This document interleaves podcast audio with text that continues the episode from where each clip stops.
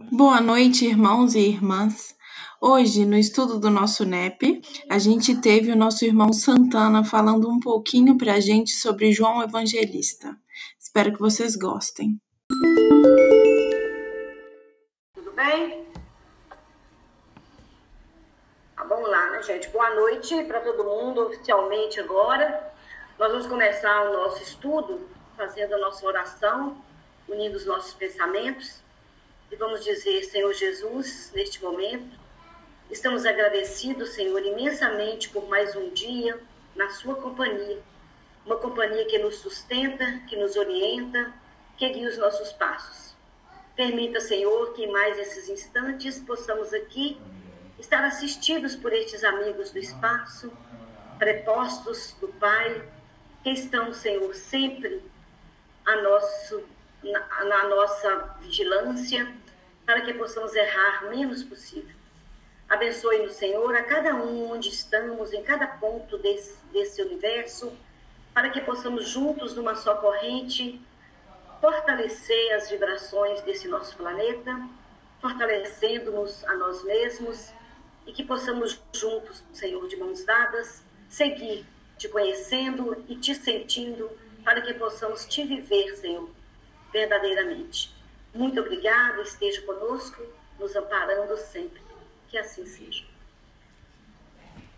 Bom, gente, hoje nós vamos ter uma, uma participação aí muito bacana do, do Santana, que é o nosso amigo lá de Volta Redonda, que esteve conosco aqui há uns anos, uns dois anos aí, num seminário. Foi muito bom, muito enriquecedor para todos nós. Então, nós vamos fazer hoje a nossa, o nosso conhecimento, o nosso estudo em torno de João, o evangelista, aquela proposta de conhecermos evangelistas por evangelista. Estamos no nosso último evangelista, né? já vimos os outros três. Intercalamos com o estudo do Evangelho segundo o Espiritismo. E o que, que aconteceu? É, a gente tem muitas assim opiniões, a gente traz durante a semana, as pessoas vão procurando, me procurando no, no PV, dando as suas opiniões, as suas sugestões, falando do estudo. Isso é muito bom, muito bom, porque a nossa proposta é construir tudo junto. Embora eu quisesse que essa, essas opiniões fossem colocadas no grupo, porque é para a gente ouvir tudo, todo mundo ouvir tudo de todo mundo, né? E a gente conversar sobre isso. Mas é, é muito difícil aqui nessa, nessa condição de online, e como nós fazemos presencialmente. Mas nós vamos voltar a ter esse trabalho de todo mundo conversar e dar opinião e respeitar o outro, né, na sua opinião, e falar o que pensa, o que sente. Se Deus quiser, a gente vai voltar e bem rápido.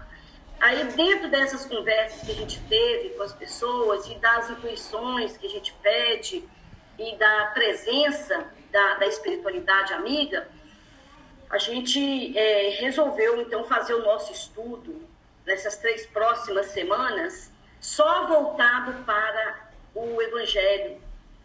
Então, nós hoje vamos conhecer João, seu perfil, a característica dos seus evangelhos, com o, Santana, que vai nos orientar e nos ajudar muito, com certeza.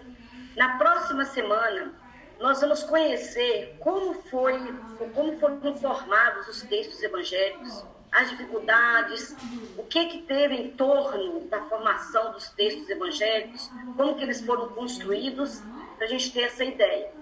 Na semana seguinte, nós teremos uma, um estudo sobre Paulo de Tarso sobre a importância de Paulo para o cristianismo, tá? Para chegar, para a gente chegar aqui, como, como, qual foi o papel dele, como que ele, que ele chegou lá. Na outra semana, seria em maio já, aí nós estamos pensando na proposta do Eduardo, é, dele fazer para a gente o caminho do espiritismo ao cristianismo. É isso, não é, Eduardo? A aproximação do espiritismo, do cristianismo com o espiritismo. Isso seria na Isso, quarta exatamente. Isso, né? E A quarta semana a partir daqui. Então nós teremos nessas semanas participações especiais, como as de hoje do Santana, de companheiros nossos aí muito conhecedores do Evangelho também, que se propuseram estar conosco nessa, nesse trabalho, nesse estudo dessa maneira. Então aí a gente vai fechando aí a questão da introdução aos estudos canônicos, como nós nos, nos propusemos, e depois a gente vai então partir para uma discussão para ver a partir daí como que a gente vai fazer os nossos estudos. Tá ok? Então nós vamos começar, o Santana está aí, o Santana é teólogo, gente, ele é um teólogo espírita, tem muitas, muitas é, competências para estar falando para nós sobre esse assunto de hoje. Tá, Santana? Manda ver para nós. Beleza. Boa noite a todos, para os que eu conheço, para os que eu não conheço. É, meu nome é Carlos Alberto Filgueira Santana, mas sou chamado de Santana desde a segunda série primária, então não adianta me chamar de Carlos, que eu não vou te atender. Não é pessoal, eu apenas não me lembro que meu nome é Carlos Alberto. É, a proposta é falar primeiramente de João. Eu preciso primeiro avisar, né, que vocês já devem ter pesquisado, que nós temos pouquíssima informação acerca de cada da personalidade de cada indivíduo. O que nós podemos perceber na, na teologia que nós estudamos é o perfil característico e a estrutura literária, os tipos literários que tem em cada um dos evangelhos. Entendendo também que isso pode haver uma influência daqueles discípulos que podem ter é, manipulado esse evangelho de alguma forma e tentado atualizar ou copiar. Algumas pessoas defendem a ideia de que o evangelho de João, como ele se encontra hoje, o mais antigo, ele pode ter passado por pelo menos umas duas revisões. Então, revisões à época ainda. A datação dele é meio complexa, porque é pouco provável que seja isso, mas a datação dele está sempre é, colocada entre 90 e entre o ano 90 e o ano 110 isso por si só já é mentira, porque para um texto ser canônico do Novo Testamento, ele tem que ser datado do primeiro século. É uma, é uma das obrigatoriedades. Então, poderia ser até o ano 100, mas a partir de 101 ele já não seria aceito de forma alguma. Então, pouco provável João ter escrito isso no ano 90. Mas pode ser que isso foi passando de discípulos de João, um para o outro, ou seguidores dele, e eles chegaram a essa conclusão de uma data mais próxima do final do século I. É, até porque nenhum deles viveu tudo isso. Naquela época não se vivia tanto.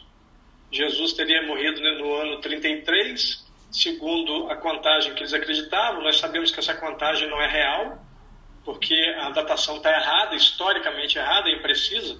Jesus, na verdade, nasceu no ano 6 antes da contagem de tempo que nós temos. Então, Jesus teria morrido no nosso, no nossa contagem atual no ano 27, não 33. Porque teria que é, regredir o calendário. É, o que nós podemos afirmar de João é que, mais uma vez, primeiro, ele é, ele é um dos filhos de Zebedeu, ele e Tiago.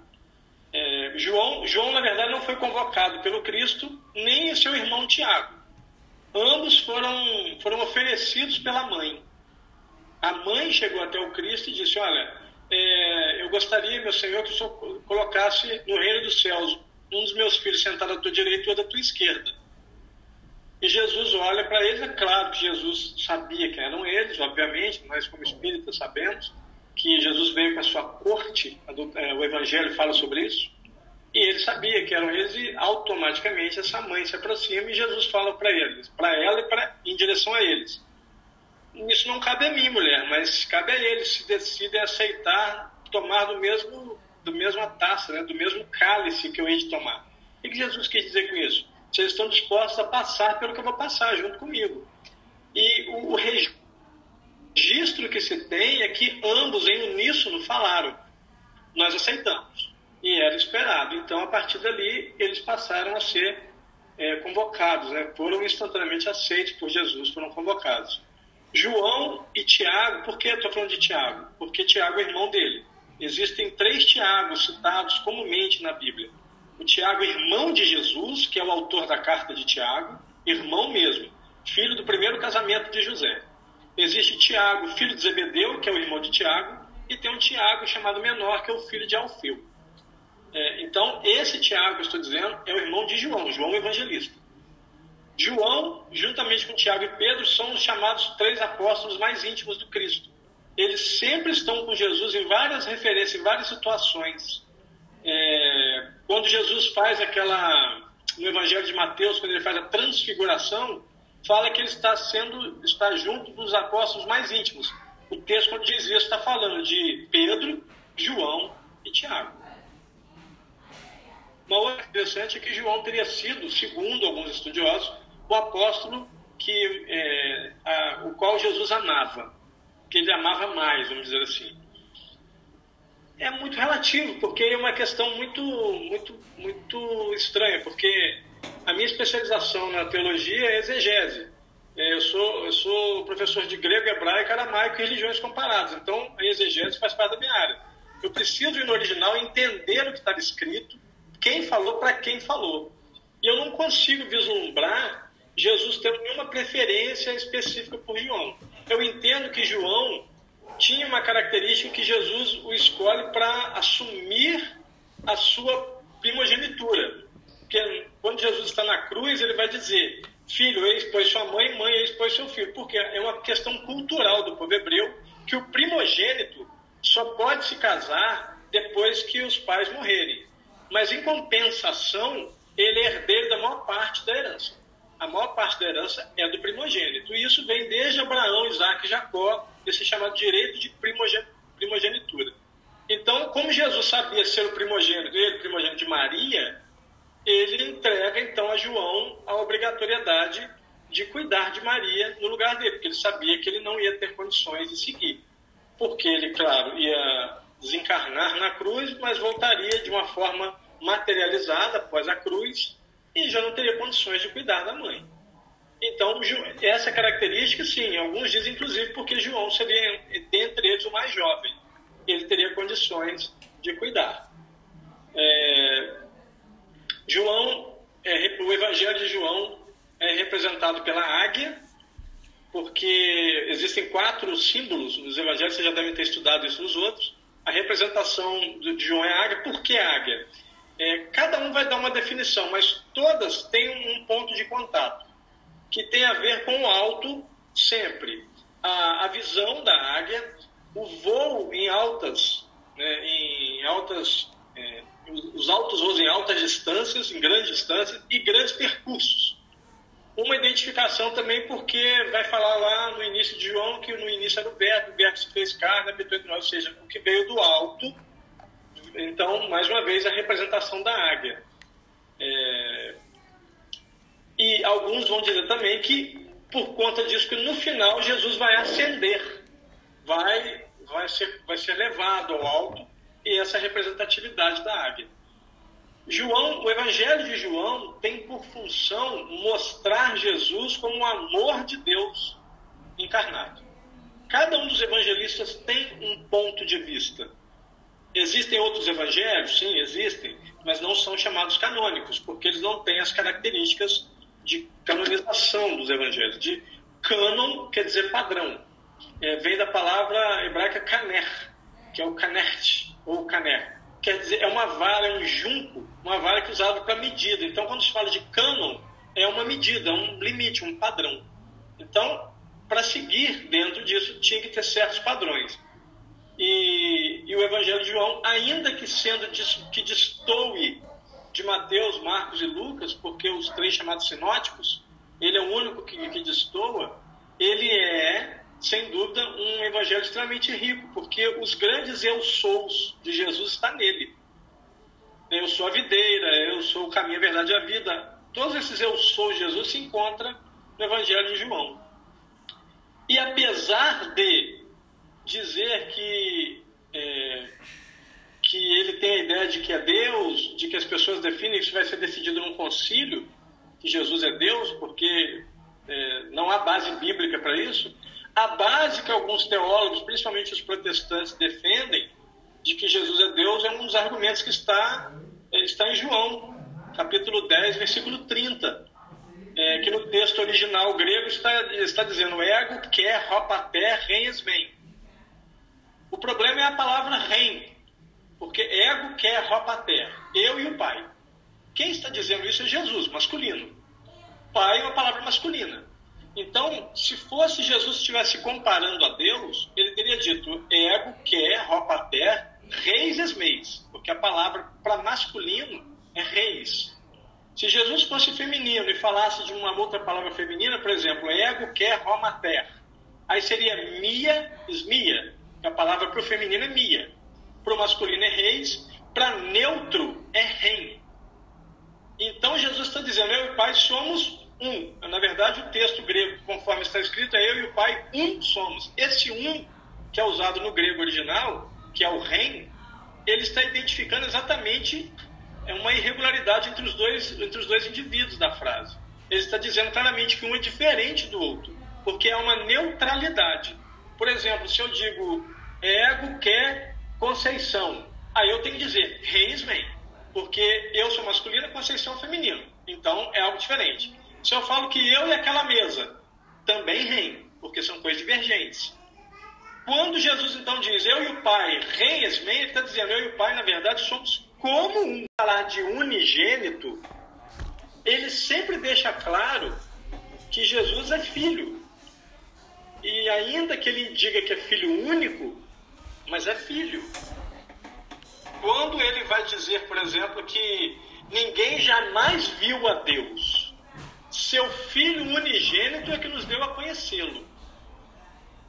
Então, quando João afirma isso, primeiro, então, só de cara aquela história de que em algum momento Moisés viu Deus pelas costas, aquilo já é uma conversa fiada, porque Jesus, João está dizendo, ninguém jamais viu a Deus, Deus não é possível ser visto. Mas Jesus nos deu a conhecê-lo.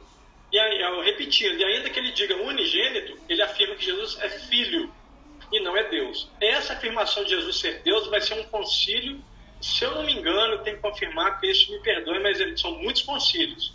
Se eu não me engano, é de 325 depois de Cristo, que vai tratar da natureza do, de Cristo. E aí vai chegar a uma conclusão de que Jesus é tão potente, mas tão potente que ele é 200%.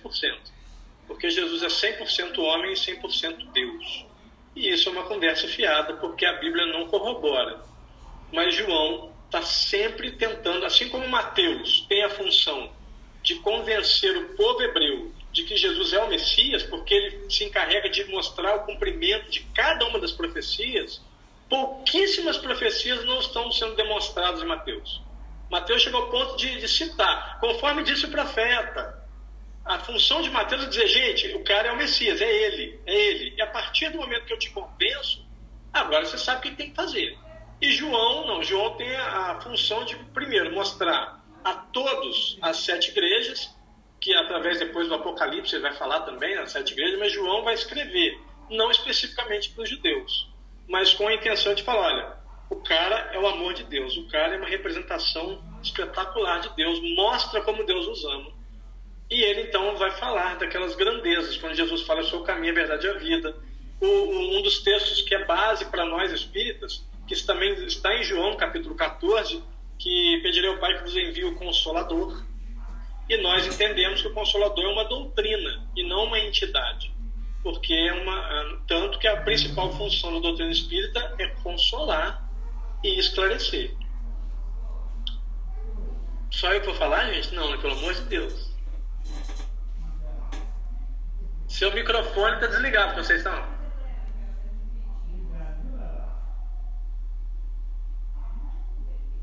Estou aí.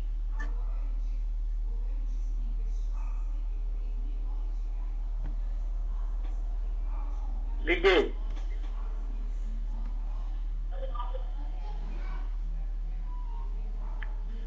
Eu fiz a leitura labial do Vem cá, Cíntia.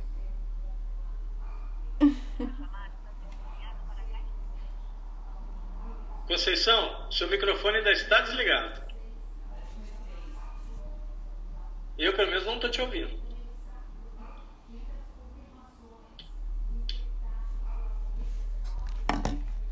Isso. Agora. É o mouse que está com problema aqui, com, com defeito. É, eu queria dizer isso, que o nosso estudo, gente, é interativo.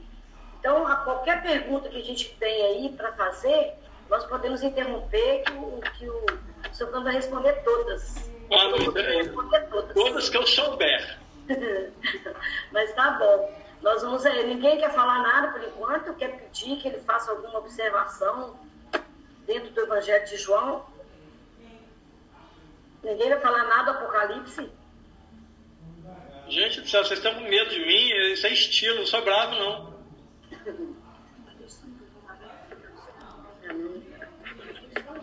Então, João.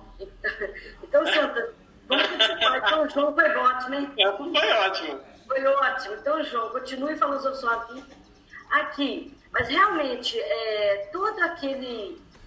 Eu comentei com eles um dia desse, né? Que a, a, a Catedral de Brasília tem os três, os quatro evangelistas, os três de um lado, os sinóticos de um lado e João do outro, né? Sim, sim. E, e que nós, é, que a gente viu nos nossos estudos, que o Evangelho de João é muito um evangelho é, intuitivo, é muito assim, de intuição. Eu queria que você falasse um pouco assim, sobre essa questão, até mesmo do, da questão do Apocalipse, né? De, de chegar no Apocalipse. É, o, que, o que acontece? O Evangelho de João, é, os outros três são chamados sinóticos, porque dos quatro evangelistas, só dois foram apóstolos de Jesus. É, um deles nem chegou a conhecer Jesus pessoalmente, que foi Lucas. O outro acredita-se que ele conheceu Jesus quando ainda infante, quando criança, que é João Marcos. Marcos é chamado de João Marcos. Então, é, o, que se acredita na maioria da teologia diverge, obviamente, da minha tese de conclusão de, de curso da Faculdade de Teologia, mas o que se acredita é que Marcos teria sido a, a, a Kelly, Kelly do alemão fonte, que ele seria a fonte. Marcos seria escrito primeiro. Mateus e Lucas vão se basear no Evangelho de Marcos para escrever o deles. E João é, é distinto, não se baseia, ele, ele, é próprio. É uma escrita, é, uma escrita pessoal, vamos dizer assim, sem, sem uma referência. Eu não creio nisso, mas não vou entrar nessa polêmica, mas eu discordo, porque para mim o primeiro evangelho foi Mateus. Irineu, um dos pais da igreja, afirma que, que sabe, ele diz, sei que ele escreveu em hebraico creio que ele tenha participado da tradução para o grego. Então, para mim, Mateus escreveu primeiro, mas as pessoas acreditam que seja Marcos, então não vamos entrar nessa polêmica agora. Eu entro nessa polêmica quando há um debate entre teólogos, aí o bicho pega. Aí o teólogo protestante fala que o fogo vem mesmo, e vem com vontade. Mas é, João, então, ele escreve de forma distinta. Qual é a função de João? Como eu disse, João é realmente intuitivo, mas acima de tudo emocional você vai ver que, que João, ainda que ele traga situações muito coerentes de, de, base racional, por exemplo, capítulo 8, verso 32, conhecereis, pois, a verdade, e a verdade vos libertará. João 8, 36, que ele fala, se fores, pois, libertos pelo Filho, verdadeiramente sereis livres, quer dizer, se quem te liberta é Jesus, mas na verdade ele não diz Jesus em si, mas o que Jesus representa, que é o Evangelho. Então, se a, a, sua libertação for dada através do Evangelho, então a sua libertação é definitiva. Você está realmente livre. Mas ele afirma que a verdade liberta. Nós vamos ver é, ele, ele iniciando sempre com a divindade de Jesus. Ele está preocupado em provar que Jesus é uma referência divina. Ele, ele, ele é o amor de Deus, uma questão de sentimentos. As referências de João com relação a Jesus sempre são ligadas a isso a essa coisa do, do amor dele, da grandeza de Deus, de que Deus nos ampara. Ele vai chegar também, por exemplo, em João, capítulo 13, verso 13, é, eu acho uma das coisas dos textos mais bacanas, porque Jesus diz assim: Chamai-me vós de mestre e senhor, dizei o bem, pois isto eu sou. E, e quando ele diz isso, que ele é mestre e senhor, se ele é mestre, eu sou discípulo. Se ele é senhor, eu sou servo. Então ele afirma que ele é mestre e que é senhor. E ele diz: Fazei o bem, pois isto eu sou. Então, realmente, ele assume que ele é mestre e que ele é senhor. E aí vai haver uma, uma confusão, mais uma vez. Mas se ele é senhor, então ele não seria Deus? Não. Porque ainda que mais à frente, um pouquinho a coisa, que é João capítulo 15, verso 15, Jesus vai dizer: já não me chamo mais de meus servos, porque o servo faz o que manda o seu senhor, sem contudo me compreender a razão. Agora eu vos chamo de meus amigos, porque compreendo a verdade do Pai que vem por intermédio de mim. Então, Jesus, mais uma vez, ele é o precursor do Evangelho, mas ele afirma que o Evangelho é uma obra de Deus, que vem por intermédio dele. O Evangelho não é ordem dele, é ordem do Pai que vem através dele. Então Jesus também tem esse cuidado, inclusive, de afirmar várias vezes a ligação íntima dele com Deus, mas em nenhum momento assume a postura de uma divindade. Porque ele diz assim: Eu sou a videira, vós sois os meus ramos, e o meu pai é o viticultor. Então, ainda que ele seja a base, que nós sejamos os ramos e que cabe a nós frutificarmos, quem plantou foi Deus. Então, Deus é que é o soberano. Ele está também sob a ordem de Deus. É, então, sim, ele tem, tem essa sensibilidade. João, dentre eles, é o que tem maior sensibilidade, porque ele fala muito de amor, do amor de Deus, do amor de Cristo por nós. Ô, Santana, é, em que circunstâncias assim, foi dada é, a, a, prisão dele né, na ilha, a, o exílio, né? Na ilha de Patmos, né? Na ilha de Patmos, como que é. foi? O que acontece? É, em algum momento, é, principalmente, é uma das coisas que se argumenta muito, que no ano 70 houve a famosa diáspora. A diáspora é o momento em que o povo hebreu foi, em sua grande maioria, foi expulso da, da região de Israel e, e teve que correr, correr trecho. A maioria dessas pessoas, desses judeus, foram para o norte da, da Europa e, e, com isso, inclusive, a pele se tornou uma pele mais clara. Afinal de contas, 19 séculos, geração após geração, em lugar que a incidência dos raios solares é menor, tem, obviamente, a diminuição da melanina. E a pele dos judeus ficou clara, ficaram caucasianos. Mas os judeus, assim como o próprio Cristo do século I, tinham uma pele muito escura, porque lá há uma incidência de raio solar muito poderosa. Então a melanina fica mais mais, mais concentrada para proteger o indivíduo. Isso escurece comumente olhos, cabelo, muda a textura do cabelo, o cabelo tende a ficar mais crespo, quanto maior a concentração de melanina, e a pele também mais escura. Por, por que eu estou dizendo isso? Porque mais tarde começaram a pintar Jesus como uma criatura completamente caucasiana. Um indivíduo branco, parecia um mapa hidrográfico, tão branco que as às vezes como se fossem rios. E Jesus era, era um, um, vamos dizer assim, no nosso padrão de pele que nós no Brasil temos essas esses subníveis, seria um mulato. Não seria, não seria um negro, mas seria mulato. E, independentemente disso, obviamente, João vai pregar sobre o cristianismo, só que quando há essa expulsão dessa, da, da diáspora, qualquer indivíduo que pregasse sobre o Cristo é, iria ser prisioneiro, iria ser preso. Os primeiros perseguidos foram os apóstolos, e Tiago, irmão de João, é o único que na Bíblia registra a morte dele. Os outros a gente fala, fala que vão. O próprio Paulo fala que está sendo condenado, que ele vai morrer, mas ninguém relata. Pedro, existe uma, uma, uma, uma tradição de que ele foi crucificado de cabeça para baixo, mas não tem registro bíblico disso. Então não se sabe. Biblicamente não se sabe, mas ele foi preso por apregoar o evangelho. Ele é isolado na ilha de Patmos, porque era uma ilha, era uma ilha prisão que o Império Romano detinha nós vamos perceber como transcorre a situação lá, não através de registro bíblico, porque a partir dali não se fala nada de João, só fala que ele vai escrever, inclusive, o Apocalipse. Ele vai ter a inspiração de registrar o livro das revelações, né, que também é chamado por nós de Apocalipse. Não se fala muito dele lá. O que nós vamos ver falando dele é já no meio espírita, no livro Francisco de Assis, por Miramês, no capítulo 1, que vai contar esse fato com maiores detalhes. Inclusive, tem aquela parte que eu acho extremamente emocionante, que é a morte de João, quando ele está na última pregação e ele começa a ver os apóstolos um a um entrar pela, pelas portas da igreja e, claro, todos eles já haviam desencarnado. Por final, entram crianças, né, também espirituais, jogando pétalas de rosa e entra Maria, seria a mãe dele, e, por final, ele ouve uma voz por trás dele. Não sei, alguém leu esse livro? Alguém se lembra? Mais alguém? Levanta o braço aí, quem leu, quem se lembra. Pois é, então ele ouve, ele fica na expectativa de Jesus, de ver Jesus também. E não vê, mas ele ouve uma voz atrás. Quando ele se vira para olhar, o corpo dele debruça na mesa e ali ele desencarna de maneira pacífica, logo após uma pregação. Mas isso a gente só vai ter esse registro mesmo em Miramês, no capítulo 1.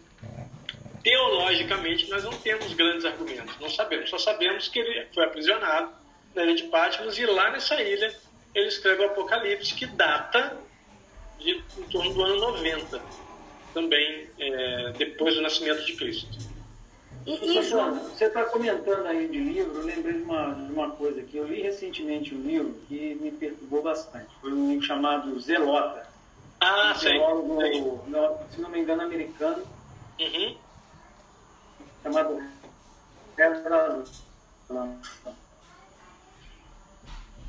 e esse livro, esse livro, de certa vez, ele coloca uma visão um pouco diferente do que, do pouco que eu conhecia.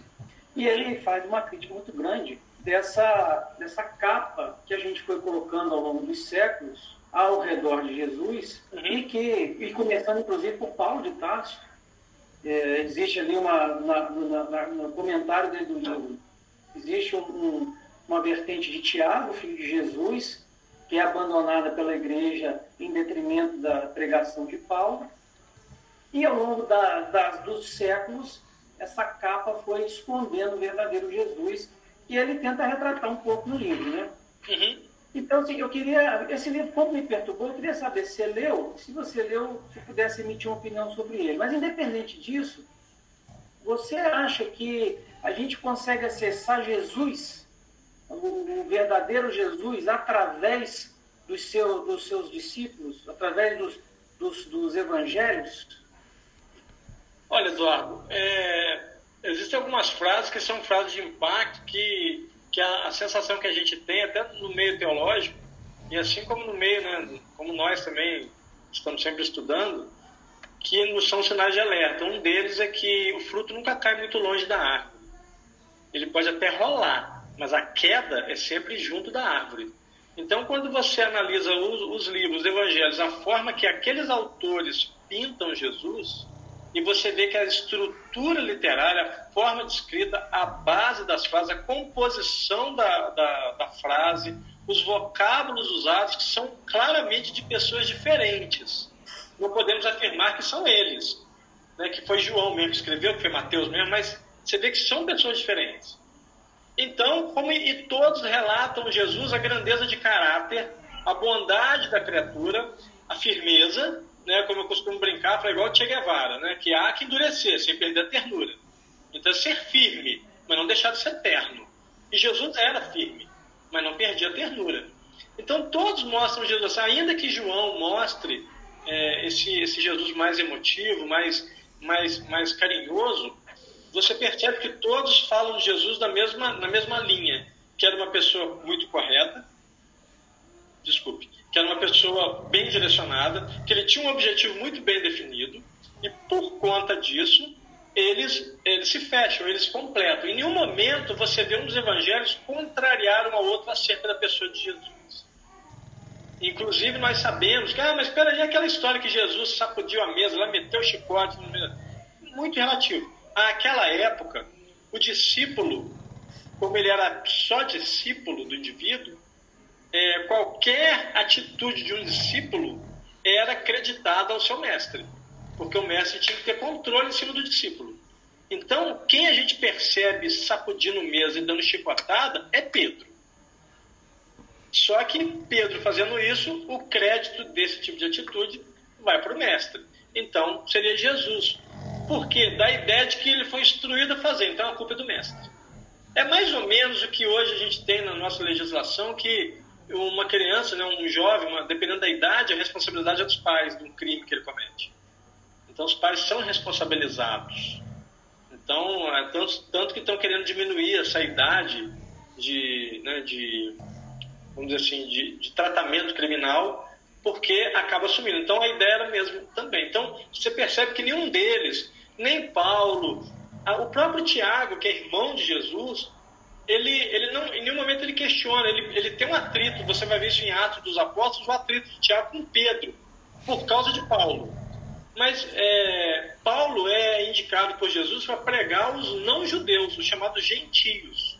Então, o indivíduo gentio, ele é não judeu, só isso. Não, não tem uma especificação, ah, gentio é um povo tal. Não, qualquer indivíduo não sendo judeu é gentio. Então, é, Paulo foi instituído a pregar os gentios. E o restante estava ali pregando aos que estivessem, principalmente entre os judeus.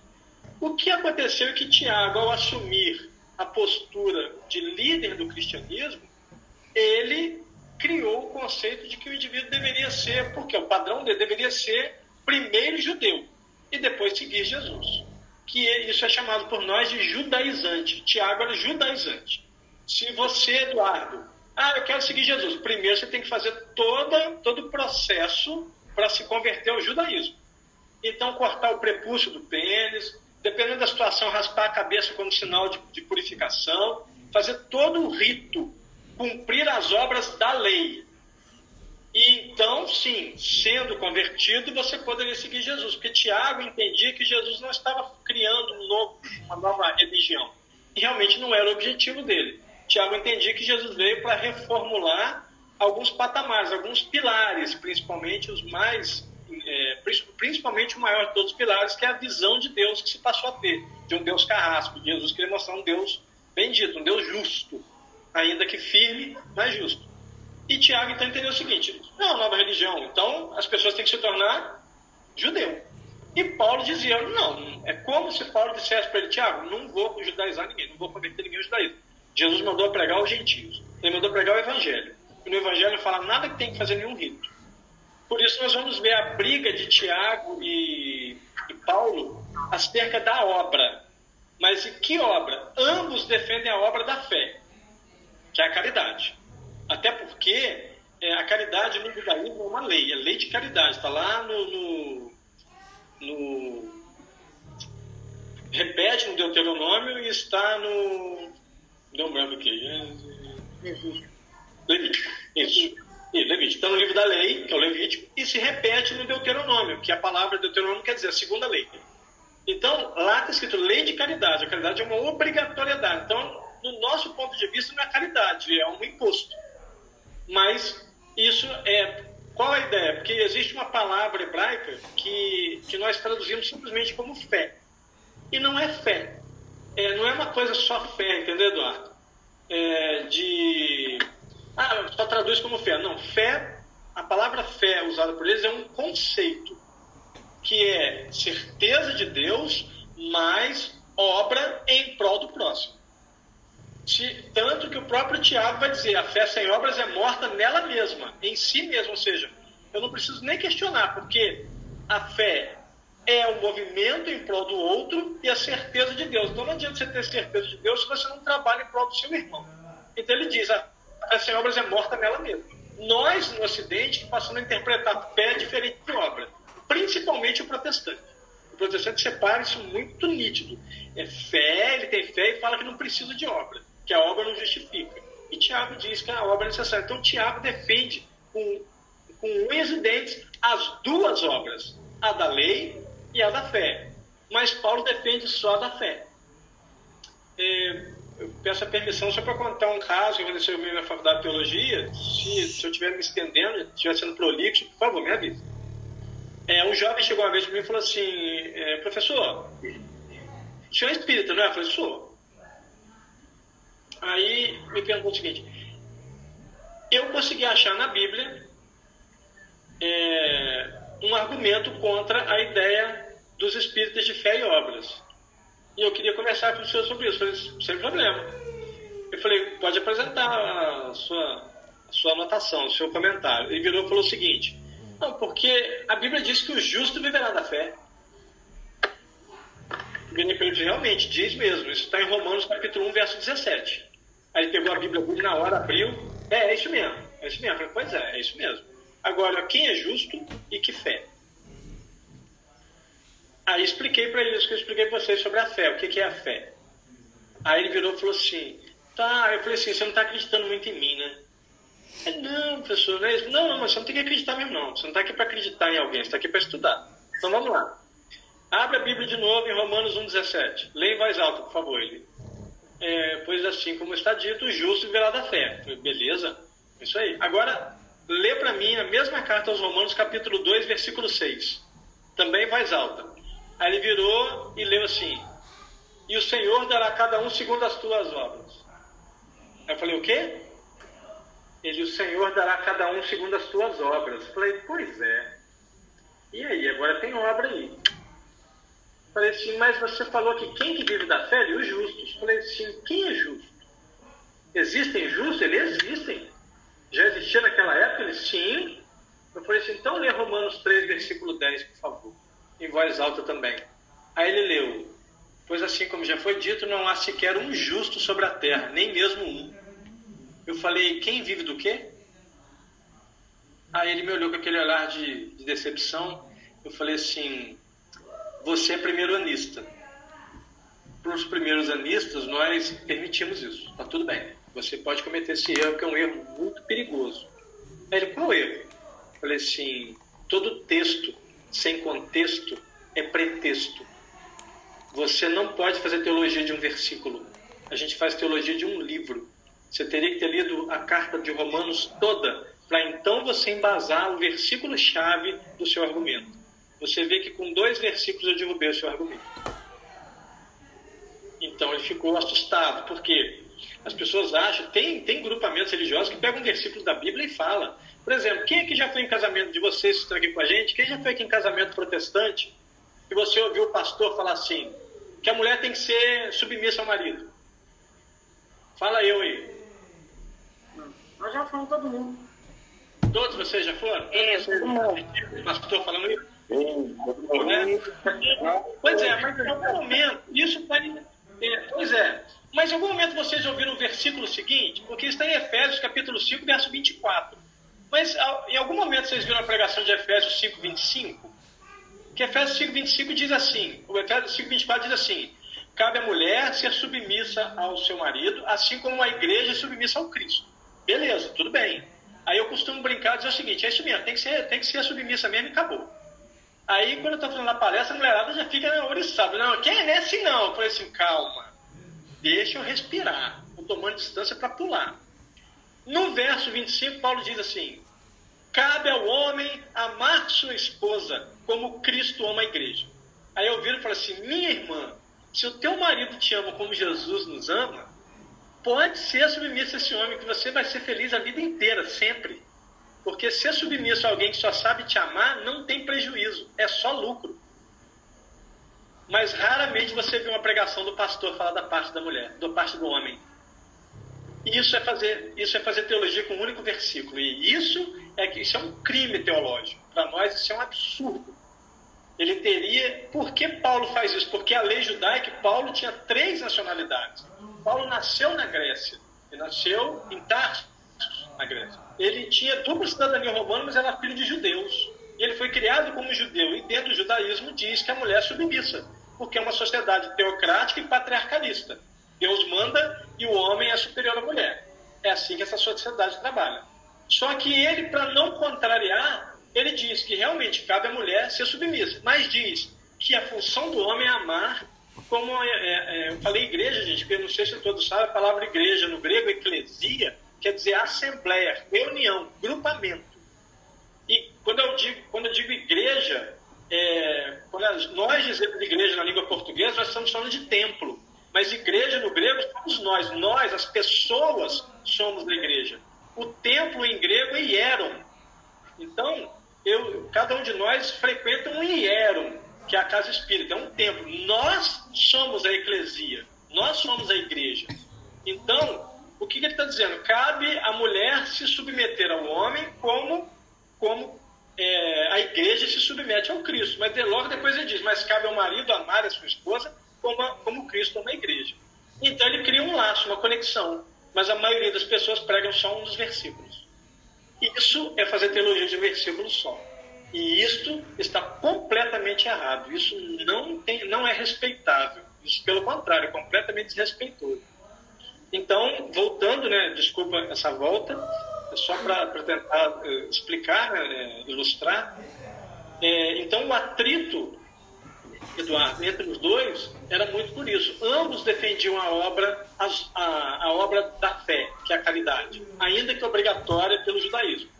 Mas somente Tiago defendia também a obra da lei, que são os ritos religiosos do judaísmo. Ok? Ô, gente, eu estou me sentindo prolixo, eu estou falando de muito. Você chegou a ler esse livro, Santana? Esse, esse livro de Elório? Não, não, Eduardo, honestamente não. Eu cheguei a pegar esse livro, mas eu não tive tempo de ler e acabei tendo que devolver. Mas eu agora, por conta da sua referência, eu já tinha ouvido falar que tenho amigos, nós temos um grupo de teólogos, a gente se reúne, é, gente chama de café teológico, até brinco, café só rola quando a gente está na casa do Ioséias, que é um dos meus professores que é pastor de igreja. Mas ali são teólogos mesmo, nenhum de nós fica preso à, à parte ritualística, nós ali somos é, pensadores filosóficos teológicos. Então, deixa eu te dar uma. Então, um deles, muito, ainda que teólogo, ele muito, muito enraizado, Eduardo, aquela coisa da, do pregador, né, do sacerdote. Ele falou: Isso é um absurdo esse livro uma coisa que não tem net, não tem base. Eu falei, calma, respire e vamos falar o que, que esse livro tem. Calma, sem brigar. E, cara, não consigo. De onde a pessoa tira isso? Tirou uma carta da manga. Eu falei, rapaz, calma. Vamos primeiro. Qual é a bibliografia do livro? Qual é a base que ele tem? E, gente, e ele foi meio que meio que nervoso, Eduardo. Eu não conseguia explicar, porque ele estava tão revoltado que ele não conseguia dizer aquela ideia. Então, a referência que eu tive é só isso que você me falou também, que há uma visão muito distorcida, que se trata Jesus de uma maneira mais material, Jesus era um homem comum. Isso vai ser, existem outras linhas de pensamento dentro da história. E que Jesus pode não ter existido, que ele pode ser, na verdade, a soma de várias filosofias, várias linhas filosóficas daquela época, é, que Jesus pode realmente é, ter sido uma pessoa comum, um mestre que não fez nenhum daqueles milagres. E cada um tem uma visão, né? cada um vai, vai expor. É, nós vamos ver que Jesus teria tido filho. Obviamente que Jesus não se casou com Madalena, ele não teve nada com Madalena, isso é óbvio. Por que, que é óbvio? Porque, cara, como que você não registraria o casamento do Messias? Como que ninguém ia registrar o casamento do Messias? O cara é o Messias. É que eles afirmavam tanto que o judeu não aceita que Jesus é o Messias. Por isso que ainda são judeus, ainda estão esperando o Messias vir. Mas os que aceitaram, como é que eu, eu vou fazer? Esse é o Messias. Olha o casamento dele ser uma das, das coisas mais bonitas de se registrar. E nunca foi dito que ele não poderia se casar. Não tem nenhuma referência, principalmente Isaías, que é o que mais fala da, das, da, dessas, mais fala acerca dessas profecias de Jesus, é o que mais profetiza tanto que ele é chamado de profeta messiânico, nenhum deles disse, olha, será um solteirão, convicto. Ninguém diz isso. Mas se ele tivesse casado, teria que ser, ah, mas ele não casou, só teve um filho com ela. Também não seria possível, porque isso não seria aceito na sociedade judaica. Então ele jamais seria permitido pregar. Ele seria apedrejado assim que ele tentasse abrir a boca. Porque isso seria um crime da lei judaica. Ele não poderia estar junto de uma mulher sem se casar com ela. Então, claramente não, mas tem gente que vai afirmar que Jesus teve um relacionamento com a Madalena, que teve filhos, né, então são coisas, isso é uma coisa que pode afirmar que não, porque seria um registro sublime. Rapaz, eu estive no casamento do Messias. E até porque, como Maria de Magdala era considerada por alguns, alguns indivíduos como uma mulher perdida, ainda que não se possa confirmar que existia prostituição, uma mulher perdida, é, ele, ela teria que se converter ao judaísmo para casar com um judeu. Porque um judeu que se casava com um gentio era escorraçado na sua sociedade também. Então, então Eduardo, eu estou dizendo isso só para mostrar que é, tem várias linhas de pensamento. É, existe uma linha de pensamento que Jesus era homoafetivo, e cada um vem com um argumento diferente, com, com as suas bases, com as suas tentativas a, a minha linha de pensamento é, é, é estritamente teológica. É, se não há base na história dos hebreus, no livro de Flávio José, e não há registro é, no material, material original da Bíblia, no hebraico, no aramaico, no grego, nem latim eu não pesquiso, eu nem estudo latim. Entendeu? conheço pouquíssima coisa de latim, nem sou chegado a latim. Eu vou direto no hebraico, aramaico e grego. Se não tem base lá para mim, nem no livro de Flávio José, eu não consigo vislumbrar um, um, uma linha de pensamento aceitável. Porque a gente precisa ter, ter base para isso, né, Eduardo? Eu não sei, Eduardo, se eu te respondi, por favor. Me... Não, é, respondeu sim, Eduardo. Oi. Eduardo, só um minutinho aí, só, só te deu um, um, um, um minutinho aí pro Zé, pro Zé Carlos. Zé Carlos, faça a sua pergunta, Zé Carlos. Cadê ele? Será que ele saiu? Enquanto isso, Eduardo, eu te respondi? Respondeu, Santana. Eu, eu, o livro, ele não chega nesse, nesse ponto. É um livro que, para quem é leigo ler, que é o meu caso, uhum. ele, te, ele te transporta para um mundo em que você fica bastante um, perdido. Não, não é perdido, você, você não sabe exatamente onde você está pisando. Mas é um livro sensato, referenciado, com muita bibliografia. Ele no início já coloca que tem várias. Para cada argumento dele tem um contra-argumento, etc. Sim. Então, é, é, mas é, uma, é um ponto de vista colocado de uma forma. É, é, e, e, aí você fica na dúvida, né? Porque realmente me perturbou um pouco a leitura desse livro. Me perturbou bastante, inclusive. Sim, tem um livro também que é muito interessante, que eu adoro esse livro. É O que Jesus disse e o que Jesus não disse. É um indivíduo que é um teólogo americano que ele se tornou ateu. Então engraçado você, como assim teólogo ateu? É, ele estudou teologia, ele se formou em teologia, foi professor de teologia, só que ele se tornou ateu. Então ele vai escrever esse livro. Nesse livro ele questiona muitos argumentos bíblicos, falando acerca da, da dificuldade de provar aquilo, e ele vai entrar até pelo campo da ciência, tentando provar é, aquilo que realmente aconteceu, o que não realmente aconteceu. E o cara também é de uma, de uma coesão de ideias, assim, de um de uma base muito interessante. É um cara que eu admiro muito pelo poder de argumentação, sabe, Eduardo? De a linha, ele monta uma linha, uma estrutura de diálogo com o leitor que ele, ele, você não se perde na argumentação dele. É muito bom. Mas ele também vai ter uma visão agora materialista do porque ele se torna ateu. Qual o nome desse? É, o nome do livro é O que Jesus disse e o que Jesus não disse. Viu o autor? Eu não me lembro agora. Peraí que eu vou. Não, vai. Vou falar. Deixa, aí, deixa o Zé Carlos fazer a pergunta dele, que o Zé Carlos ele me, me, me deu uma incumbência, mas eu quero que ele mesmo faça. O nome dele é Bart de Eman. Bart de Eman. E o, o livro anterior? O que Jesus disse? O que Jesus disse? Ok, Bart de Eman. É. Ok. Bart de Eman. É, Ô, mesmo. Santana. Espera aí, é, aqui Jesus disse. É, o Eman é E-H-M-A-N. Pronto, Carlos. Santana, Sim. é, existe um- uma teoria aí de que Pedro teria sido o primeiro Papa. E naqui- no livro é, Esquina de Pedra, tem uma, no final tem uma, uma anotação que no concílio de Nicéia, o primeiro concílio, Sim. o Constantino levou 800 bispos e só 300 assinaram a carta. A, a bula, né, que eles falam. Sim, Eu queria que você comentasse para nós aí sobre esse negócio da a fundação da Igreja Romana, né, fe- fe- fechando aí o, a live. É, o que acontece, Carlos? Quando, quando Jesus vai falar. é, Jesus afirma que Pedro é uma base, mas não Pedro em si. O argumento dele, porque Jesus vai questionar, você vai perceber que Jesus questiona Pedro. Pedro, é, quem dizeis, pois, que eu sou? Aí ah, uns dizem que tu és um dos profetas tal, e você vê que o processo reencarnatório era natural para eles, eles falam de profetas mortos. E Jesus poderia ser um desses, desses profetas de novo, né? E, e tu, Pedro, quem disse que sou? És, pois, Jesus, o Filho único, do Pai, tal. Aí Jesus fala assim, é, é, bendito és tu, Pedro, pois foi o Espírito Santo que falou por ti, né? Porque o Espírito Santo também não existe na Bíblia, é, na original, isso aí é uma, é uma inclusão no século II depois de Cristo, essa expressão. Eu vou tentar formar essa famosa trilogia, esse, esse, a, a famosa Santíssima Trindade. Mas tem um argumento interessante de. Porque ele diz assim: Pedro, tu és pedra, e sobre essa pedra eu construirei a minha igreja. O que, que é isso? Pedro era um indivíduo muito apegado a Jesus. Se João era o apóstolo, alguns defendem que era o apóstolo mais amava Jesus, o que Jesus era o que mais amava, eu defendo que foi Pedro. Porque Pedro viu em Jesus um, uma figura paterna, muito poderosa. E Pedro, tanto que o maior decepcionado ao negar Jesus foi ele mesmo.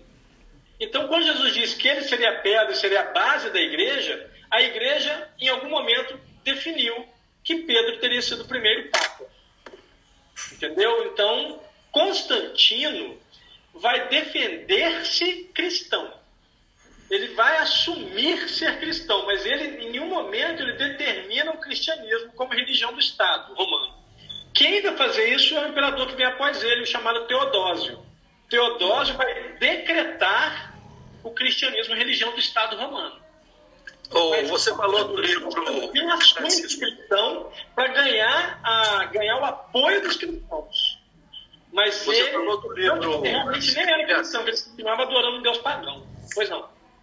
Você falou do livro Francisco de Assis, de, do Miramês, né? Sim. Eu li esse livro, eu não lembro essa passagem que você comentou, mas tem lá tem uma, uma citação que fala que o primeiro Papa é, é, foi Focas. Você lembra disso?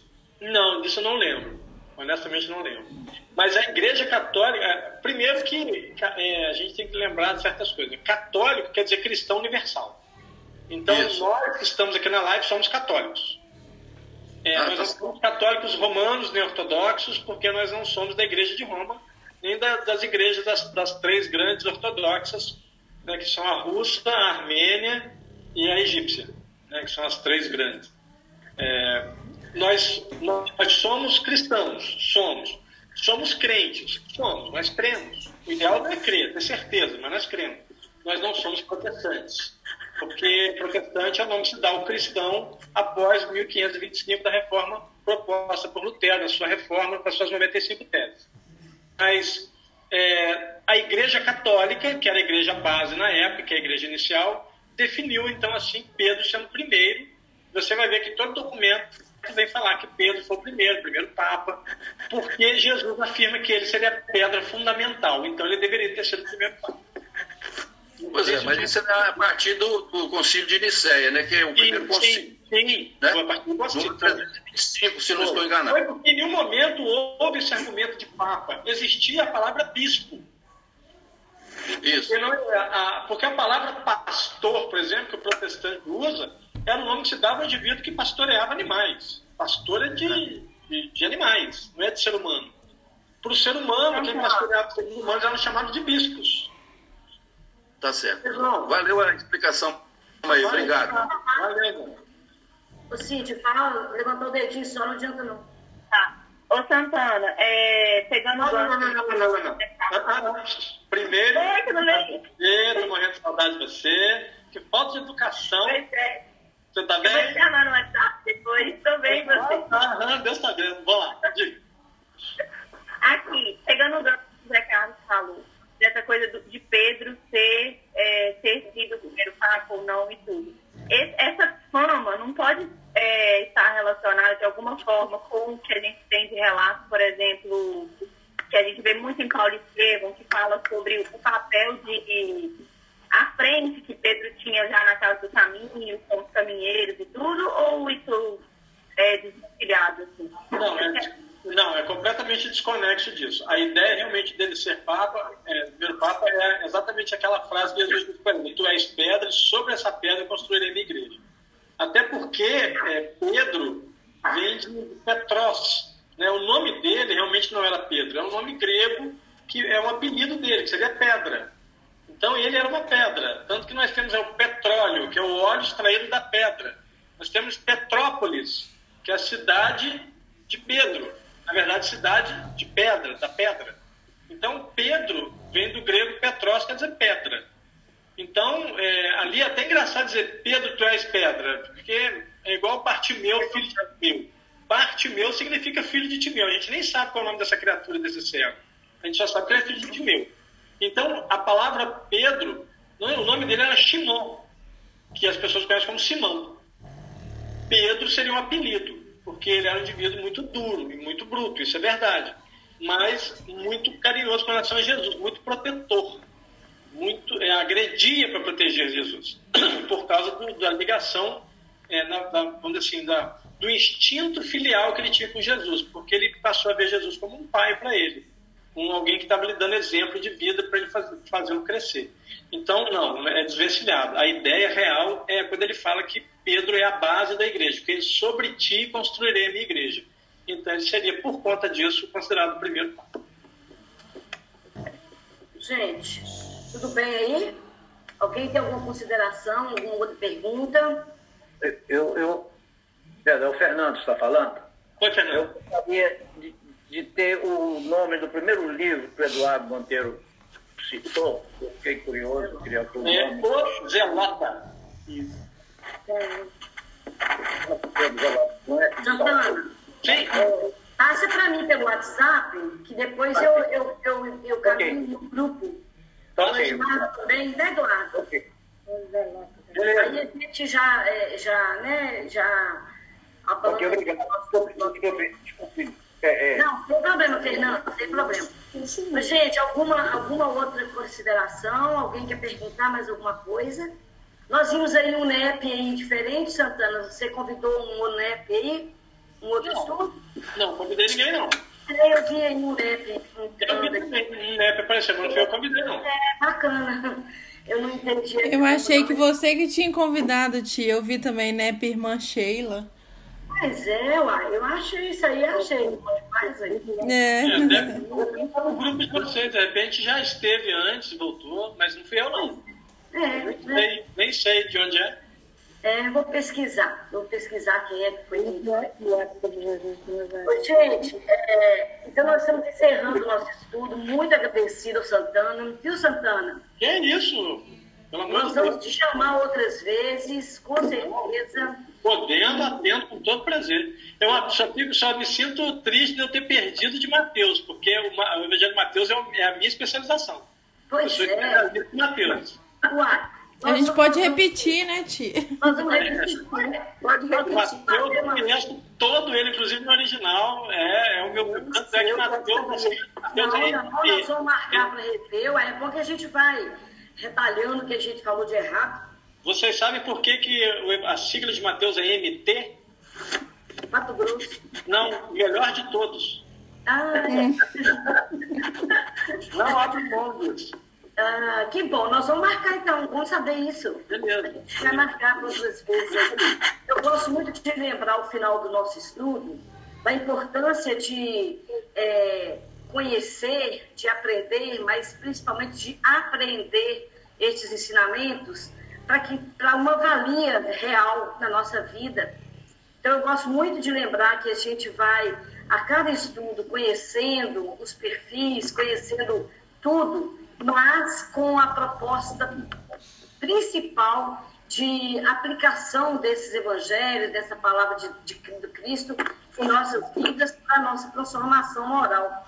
Né, né, Santana? Isso é importante ficar implícito no nosso estudo, para que nós possamos, então, é, é, nos incentivar mesmo, estar tá estudando e estar tá, não apenas no intelecto, para que isso não fique só no nosso intelecto, na nossa memória, mas que se transforme é, numa, numa, num hábito né, nosso, essa história toda desses, desses discípulos, desses evangelistas, desse, desse Jesus né, que nos, nos legou tanto e tanta luz para a nossa caminhada. Então, que a gente conheça, sim, estude sempre, vamos aprofundando cada vez mais, contando com esses companheiros aí que são estudiosos, aí, então, são os exegetas aí, né, da nossa, da nossa doutrina, que nós possamos, então, é, interiorizar esses ensinamentos verdadeiramente. E, principalmente, transformar esse nosso grupo numa fraternidade mesmo, uma fraternidade, fraternidade verdadeira, né, onde que a gente se respeita, onde nós ouvimos, falamos, sem medo, sem receio nenhum de crítica, e que nós estejamos nesse papel nessa, nessa nossa jornada terrestre. Não é isso? Santana, muito obrigada, muito obrigada mesmo, tá? E nós vamos te solicitar mais vezes, vamos programar Mateus, então, reprogramar Mateus. Não, sigam, sigam. Um dia a gente para só para falar sobre isso. É, pois é, mas nós vamos, nós vamos forçar a parada, nós vamos forçar a parada. vamos dar um sinal aí e a gente força a parada. Aqui, Tá vocês, é, não há o que agradecer. Eu tenho uma frase que, foi, que eu retirei do livro do Príncipe, de. é, que é uma frase que é muito Maquiavel. antiga. Oi? Maquiavel? Isso, de Nicolau Maquiavel. E a frase que Maquiavel fala, ele fala com um sentido, o mesmo sentido que eu uso. Mas ela foi distorcida com o tempo, inclusive em meio político. Mas a, a frase original é aos amigos os favores, aos inimigos a lei. O que que Maquiavel quer dizer? Que para os amigos a gente se, flex, se flexibiliza. Para os amigos a gente faz um pouco além. Para os inimigos a gente faz só o que é obrigado. Então, eu só que eu uso a adaptação que foi feita para a língua portuguesa da frase, mas com a intenção mesmo de Maquiavel. Que aos amigos tudo, aos inimigos a lei. Mas esse a lei que eu ponho é o A e o L são maiúsculos, é a lei divina. Então, para os meus inimigos, eu entrego a lei divina. Aos meus amigos, tudo. Então, você, Conceição, é minha amiga, a você tudo. Eu podendo, atendo com todo prazer, com toda alegria. Nossa, muito obrigada. Nossa, de coração, muito obrigada. Enriqueceu muita gente nosso estudo. Né, pessoal? Muito, muito obrigado. Muito obrigado. Ah, tudo bom. É isso, eu que sou grato. Muito obrigado pelo carinho, tá, gente? É, nós, nós vamos te solicitar, pode ter certeza, tá? O nosso estudo, o nosso estudo está aí, assim, caminhando, engateando mesmo. É uma ousadia nossa E isso é ótimo. os canônicos, nós somos, somos muito ousados, porque nós não temos esse, esse know-how, né, para poder estudar, a gente vai batalhando aí, contando com a espiritualidade que nos intui, com os amigos. Mas adquire seu know-how assim, estudando. Pois é, pois é. Então nós estamos aí, na luta. Tem uma frase, tem uma frase de um autor, depois eu vou passar para você o nome dele, dizer, Nilo alguma coisa. Ele diz assim: é, há várias maneiras de se estudar, mas só existe uma de aprender, estudando. E é fato. Entendeu? É fato. Só estudando. Nós estamos aí. Uma, e uma beleza da nossa equipe aqui é porque nós temos é, pessoas de 80 anos, temos de 84 que não está podendo aí porque não, não, não tem uma, uma tecnologia, que já mais presencialmente está aqui conosco. E temos meninos com 30, com 25 que está aí conosco. Eu acho isso, assim, eu fico muito feliz com isso, com essa heterogeneidade. Tem o? Pedro, tem o Pedro do Romero, que tem, que tem 14, 13. Tem 14. É, eu vi um rostinho jovem aqui no meio, imaginei isso. É, o Pedro tem 14 anos. E assim, fantástico, né? Ele vai, daqui uns dias vai dar um estudo para nós aí. Bacana. Nós vamos então fazer nossa oração, gente, agradecidos a Deus. O Fernando, quer falar alguma coisa? Eu ia dizer que eu, eu sou a, te- da, a minha teoria é o seguinte, eu vou morrer, quero morrer velho, mas o mais jovem possível. Tá, então, Eu Eu moro também. em 27. Eu O. Zé Carlos do Dica. Zé Carlos está aqui com 80. Hoje nós temos aniversariante do grupo, né, gente? O Cisiomar.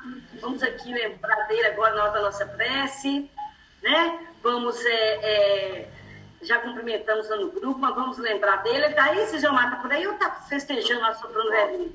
Ok. Ah, então tá. Aí, Cisiomar, tudo de bom pra você. É, Rafa, Davi, beleza. Então, nós vamos então fazer a nossa oração. Tá? Deus te abençoe muito aí. Ô, Nilmar. Tá bom. Não, eu queria só agradecer a acolhida pra, é, da gente aí também. Entramos no grupo hoje. Hoje sempre, né, Nilmar e Jaque? Obrigada. Estamos aguardando vocês aí na Nossa, se próxima. vocês entraram no grupo hoje, foi mal, tá? Me perdoe, pegou mal, hein? Peguei estragado. Foi demais. Ah, que bom. Estamos juntos aí, tá, Nilmar e Jaqueline? Nós vamos, guardamos vocês mais aí, tá? Tá joia, obrigada. Então tá, vamos fazer a nossa oração, que a gente já está com 29. Alguém aí quer fazer a prece por nós? Ninguém? Vou fazer então. Mestre Jesus, a cada dia, Senhor, mais gratos somos por nos legar tamanho conhecimento, tamanho exemplo, Senhor. Nós estamos aqui reunidos, felizes por essa oportunidade bendita que nos concede, ainda que através dessa tecnologia abençoada que nós possamos, nós podemos usar. Nós te agradecemos, Jesus, e pedimos, ser conosco. Coloque em nosso coração, Senhor, essa vontade de te seguir, essa vontade de nos transformar através desses exemplos que nos deixaste, desses escritos que foram nos legados há tanto tempo, que nós possamos entender verdadeiramente o sentido e colocá-los no, no âmbito de nosso ser, para que sejamos sempre, Senhor, acompanhados por esses espíritos amigos, os nossos anjos guardiães, que nos amparam, que nos conduzem no caminho. Muito obrigado, Senhor. Abençoe essa nossa noite, que ela seja de proveito para nós. Que nós estejamos, Senhor, em boas companhias na erradicidade e que ao acordarmos estejamos revigorados para a nossa vida diária. que nesse momento, Senhor, chamas de luz e de paz, possamos fazer com essa nossa corrente a espalhar pelo nosso universo e atender todos aqueles que estejam, Senhor, na tristeza, na angústia, na miséria, em todos os sentidos. Sejamos instrumentos seus, Senhor, parcela de contribuição nesta harmonia, neste equilíbrio. Muito obrigada, Senhor, que assim seja. Assim seja.